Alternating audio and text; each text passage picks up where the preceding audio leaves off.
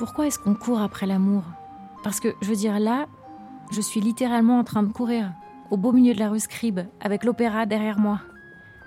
Je cours après l'inconnu de la station opéra, un garçon que j'ai suivi pour lui rendre le petit carnet qu'il avait perdu dans le métro. Non, c'est faux. Je l'ai suivi pour lui dire qu'il me plaît, alors qu'on ne s'est encore jamais parlé. Et je l'ai perdu dans la foule. Mon seul indice, c'est cette lyre, dessinée dans son carnet. Mais ça me dit pas pourquoi je cours après l'amour. Face à moi, la vitrine d'un marchand de café.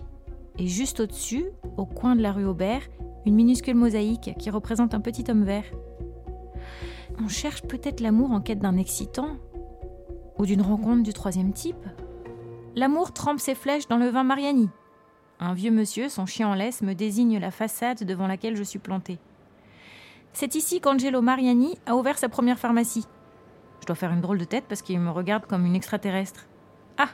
Vous ne connaissez pas le vin Mariani? C'est un vin tonique.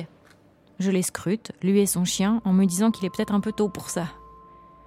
Le vieil homme s'approche de moi et m'explique, en chuchotant presque, que Mariani mettait dans son vin des feuilles de coca.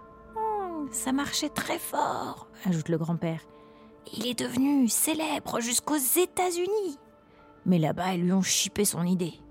C'est donc un pharmacien de la place de l'Opéra qui a inventé le Coca-Cola. Le vieil homme observe la façade avec fierté. Mariani mériterait une plaque sur cet immeuble. Vous êtes sûr? Euh, Je veux dire, pour un vin aromatisé à la cocaïne? Il rit. Excusez-moi, je dois vous ennuyer avec mes histoires, mais quand je vous ai vu, j'ai repensé à ce vieux slogan. Vous avez l'air si amoureuse. Moi? Comment c'est-il Le rose aux joues. Ça ne trompe pas. Allez, viens, Shakespeare, dit-il à son chien. Il s'est déjà retourné. Je le rattrape. Attendez, monsieur. Vous vous y connaissez en théâtre? Il m'adresse un petit sourire et me répond All is fair in love and war. Non, non, non, je veux dire, est-ce que vous connaissez les théâtres du quartier? Ah, vous cherchez un acteur. Je rosis encore d'un degré. Il me dit Suivez-moi, c'est mon chemin. Et il m'entraîne au sud, dans la rue Scribe. La verrière à l'entrée d'un grand hôtel à la forme d'une fleur. Mon guide marque une pause sous ses pétales. Les frères Lumière y ont projeté leur film pour la première fois la sortie de l'usine. Et en face, vous voyez cette drôle de façade toute vitrée sur le boulevard des Capucines? Je distingue un immeuble rutilant à la charpente métallique rouge. C'était l'atelier du photographe Nadar. C'est aussi là qu'a eu lieu la première exposition des impressionnistes, en 1874. Je me dis qu'on court peut-être après l'amour parce qu'il fait surgir partout la beauté. Cette beauté qui d'ordinaire nous échappe. Shakespeare, le chien, jappe. Il tire sur sa laisse. C'est ici que nos chemins se séparent, me dit le vieil homme. Ce que vous cherchez se trouve peut-être au bout de cette rue. Néon rouge agrémenté de flèches indique théâtre. Je caresse la tête de Shakespeare et souris à mon guide. Je ne sais pas quoi lui dire. Je suis désolée, je cours et il m'interrompt d'un geste doux. Je donnerais bien mille livres pour pouvoir courir aussi vite que vous. Oh, ne me regardez pas comme ça, c'est de Shakespeare. Henri IV, allez, hâtez-vous. Et n'oubliez pas, All is fair in love and war. Je m'engage dans l'étroite rue Édouard VII. Je me remets à courir. On court sans doute après l'amour pour découvrir des passages secrets. La ruelle débouche sur une place circulaire entourée d'arcades. Un square minuscule. Comme un décor de comédie musicale. J'ai envie de faire des claquettes. L'enseigne d'un théâtre brille au-dessus de la colonnade.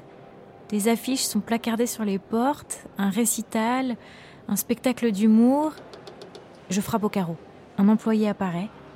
Je lui explique à travers la vitre que je cherche les élèves de la classe de comédie musicale. Ce n'est pas ici, me dit-il, mais rue de Mogador.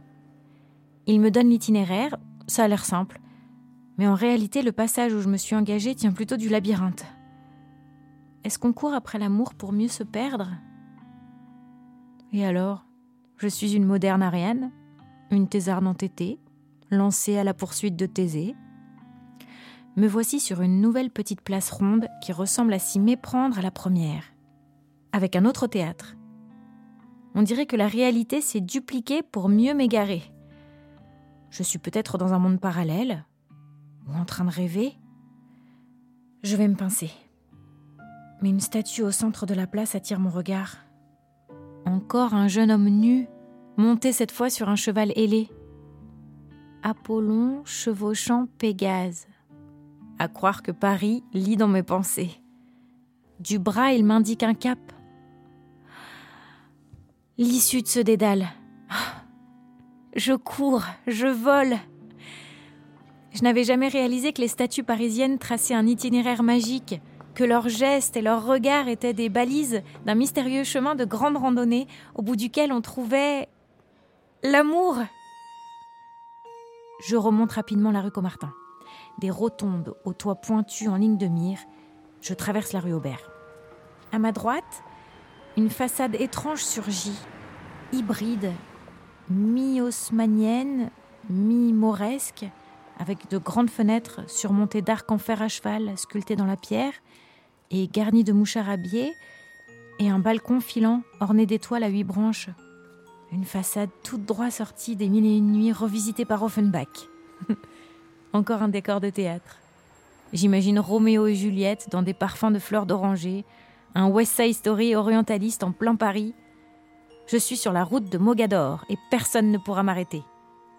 Soudain le théâtre m'apparaît. Son nom brille en lettres rouges, lumineuses, sur fond de ciel bleu, comme une cascade de néons verticales au pied de laquelle un groupe de jeunes gens est assemblé. Ils chantent, là, sur le trottoir, dans les premiers rayons. Au matin de ta vie sur la planète, ébloui par le Dieu soleil, à l'infini, tu t'éveilles aux merveilles de la terre qui t'attend et t'appelle. Je suis une lionne, je suis une reine. Ça se confirme.